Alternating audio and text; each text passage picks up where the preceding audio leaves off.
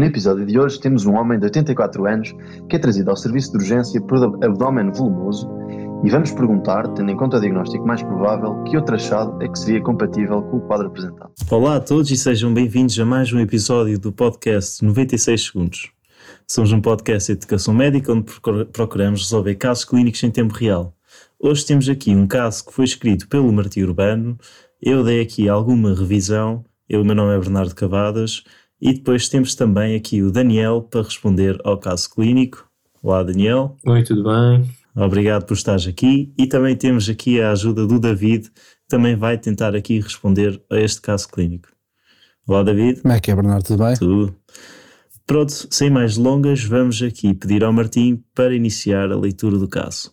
Olá a todos e vamos lá então começar a ler o caso. Um homem de 84 anos, utente de uma unidade de cuidados continuados, é trazido à urgência por abdômen volumoso. Trata-se de um doente acamado, totalmente dependente para as atividades da vida diária. Traz consigo a formação do lar, onde são descritos antecedentes de hipertensão arterial, acidente vascular cerebral há cerca de dois anos com hemiparésia esquerda sequelar e prótese total do joelho bilateral. Trata-se de um doente com hábitos tabágicos pesados, cerca de 40 unidades maço ano, e ingestão de dois copos de vinho à refeição até há dois anos, altura em que foi admitido na unidade de cuidados continuados. Ao observar o doente no leito, encontra um doente vigil, mas não orientado, com adejo nasal e contração dos músculos acessórios do pescoço. Apresenta tensão arterial de 98 por 52 mm de mercúrio, frequência cardíaca de 87 batimentos por minuto e frequência respiratória de 28 ciclos por minuto. A auscultação pulmonar destacam-se crepitações nas bases pulmonares. O abdômen encontra-se distendido, maciço à percussão, com, com sinal da onda ascítica positivo. Ao fazer pressão na região do hipocôndrio direito durante alguns segundos, é observada a distensão mantida. Desculpem. Eh, é observada a distensão mantida da veia jugular direita. O estudo analítico revelou hemoglobina de 13.4, com VGM de 91.2 e HGM de 30.6, sódio de 129, potássio de 4.4, cloro de 105, AST 58, ALT 61, bilirrubinas totais, total 1.88, indireta de 1.54 e direta de 0.34. A ureia encontrava-se um, a 104 mg por decilitro e a creatinina 1.55 mg por decilitro. Opta-se então por realizar drenagem terapêutica do líquido ascítico com colheita para estudo. E, portanto, a pergunta que, nos, que vos colocamos é a seguinte: tendo em conta o diagnóstico mais provável, que outra chave seria compatível com o quadro apresentado? Ok, muito obrigado, Martim. Ia, ia, passar a palavra ao... ao Daniel ou ao David, se quiserem avançar aqui com a resposta. Obrigado pelo, pelo caso, malta. Se o Daniel não se importar, eu força, força, força, força. Portanto, temos aqui um senhor idoso que já era previamente acamado e que veio à urgência com um abdômen distendido e volumoso.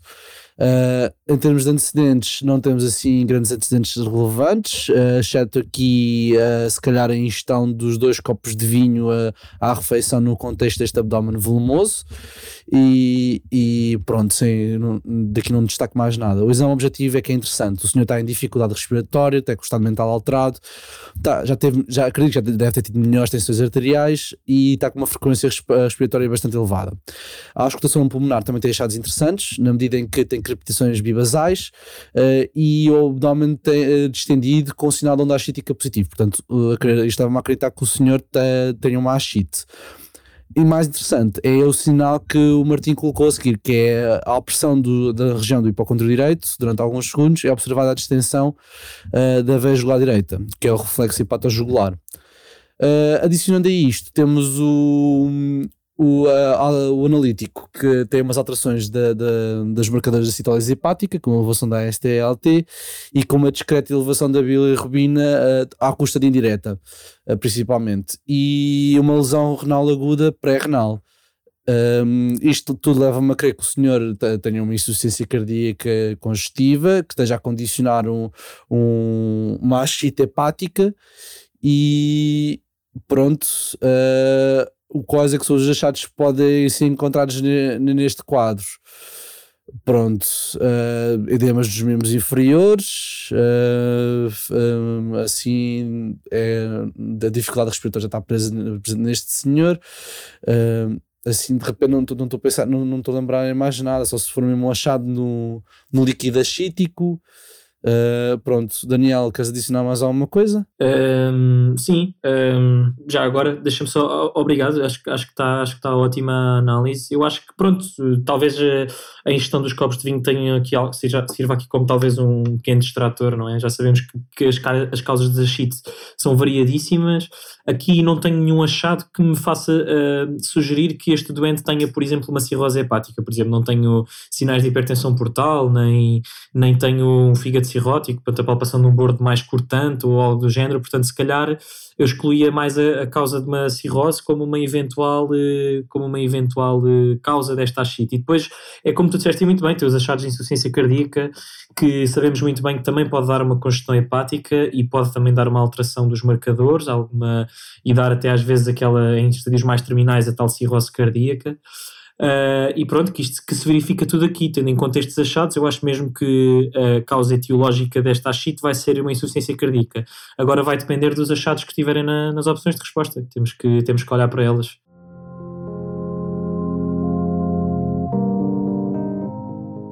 Muito bem, obrigado David e Daniel. Uh, David, acho que fizeste uma análise muito completa. Um, e portanto, eu uh, antes de, se calhar antes de, de, falar um bocadinho sobre, sobre o caso, vou-vos mostrar as hipóteses de resposta. Um, e pronto, vocês uh, respondem e depois discutimos. Então, tendo em conta o diagnóstico mais provável, que outro achado seria compatível com o quadro apresentado? Hipótese A. Gradiente soro-ascite de albumina inferior a 1.1. Hipótese B. Diagnóstico recente de diabetes mellitus. Hipótese C terceiro som cardíaco, hipótese D, sumário de urina com proteinúria e hipótese E, eritema palmar. O que é que vos parece?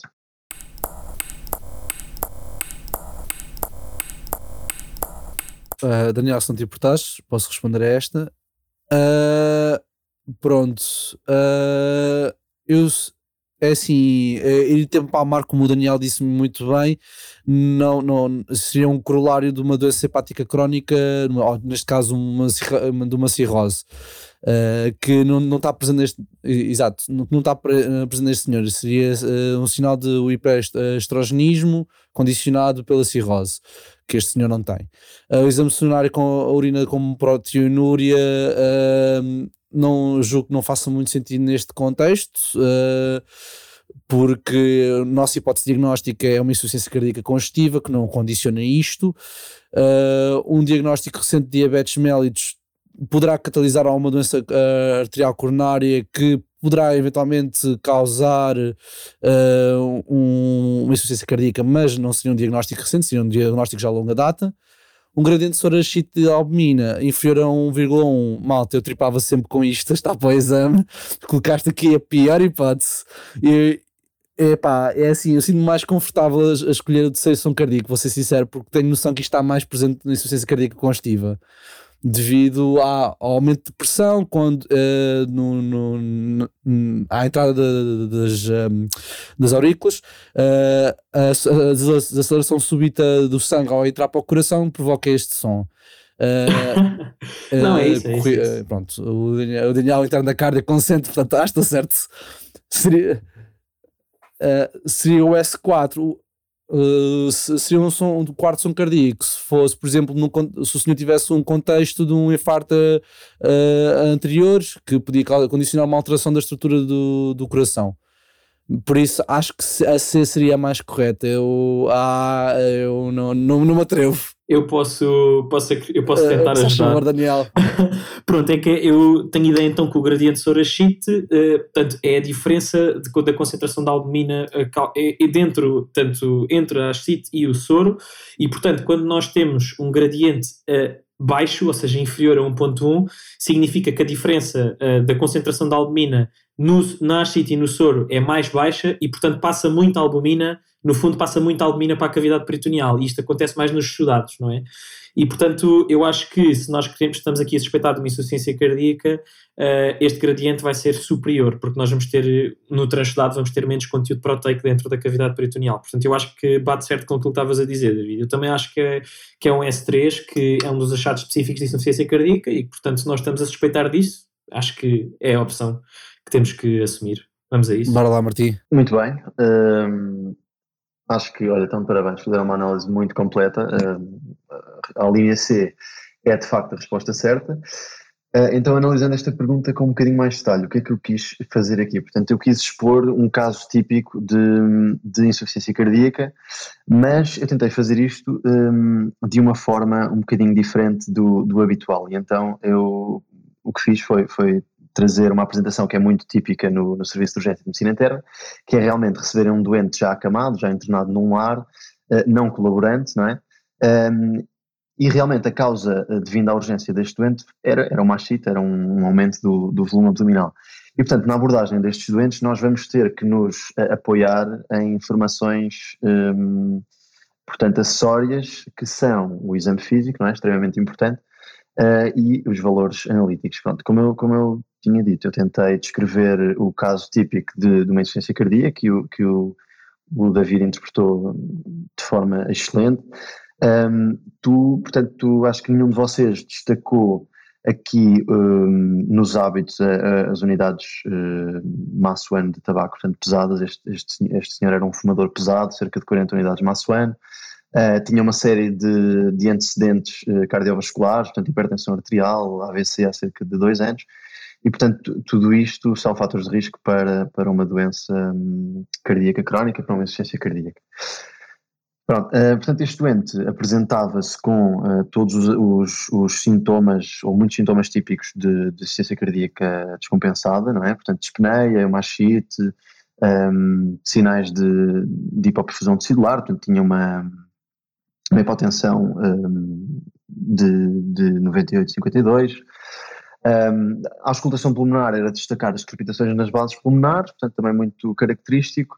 E depois, eh, realmente, aqui a, a pergunta eh, remetia para os eh, diagnósticos diferenciais de um quadro de ascite. Portanto, nesta vinheta, a pessoa que responde essa pergunta tinha que primeiro compreender o diagnóstico e depois pensar em todas as causas responsáveis por uma, uma ascite, não é? Para perceber todas as hipóteses de resposta.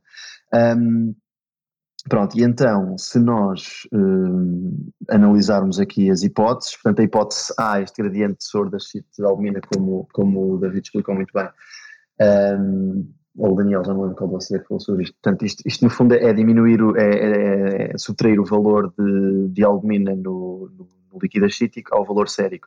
E, portanto, quando, quando este SAG está, está muito diminuído é porque o, o valor da concentração de albumina no líquido acítico é, está, está muito aumentado. E, portanto, isto é típico de um eixo dado. Neste caso, hum, como, como nós temos a CIT hum, por um aumento do, da pressão hidrostática, não é? Do, uh, da pressão venosa de todo o sistema porta, um, a ascite deve-se sobretudo à passagem de líquido para o, a cavidade peritoneal e, portanto, um, a concentração de, de albumina está, está diminuída no, ou é baixa no líquido, no líquido acítico, e se fizermos esta conta, é suposto que este gradiente seja superior a 1.1, portanto escolhemos esta hipótese.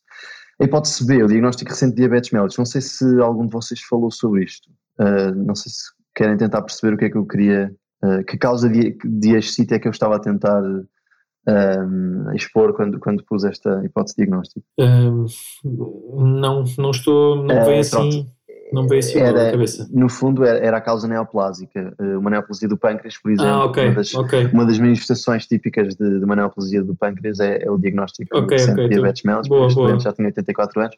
Ok, portanto aqui também poderia ser uma, uma hipótese.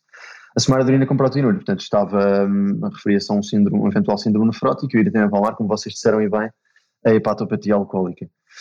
Pronto, mas eh, no fundo, acho que me faltou apenas falar aqui do estudo analítico. Um, portanto, este homem tinha uma hiponatremia dilucional, um, tinha um aumento também dos valores das transaminases hepáticas e das bilirrubinas, que pode, uh, portanto, que é compatível com, com doentes que têm estase uh, hepática. Uh, e tinha também já alguma insuficiência renal, portanto, que é que é típico também destes doentes, quando, quando há uma disfunção sistólica uh, cardíaca, uh, a perfusão renal não é. Não é um, um síndrome cardiorrenal, eventualmente. Não funciona bem, exatamente. Pronto, penso que, que assim um, a última coisa que me falta falar, portanto é o terceiro som cardíaco, pronto, que é o que é realmente a resposta correta, é, é um achado que é pouco sensível, mas é muito específico para o diagnóstico de deficiência cardíaca e portanto era, era, hum, era a resposta correta aqui neste caso e era compatível com este quadro apresentado em deficiência cardíaca.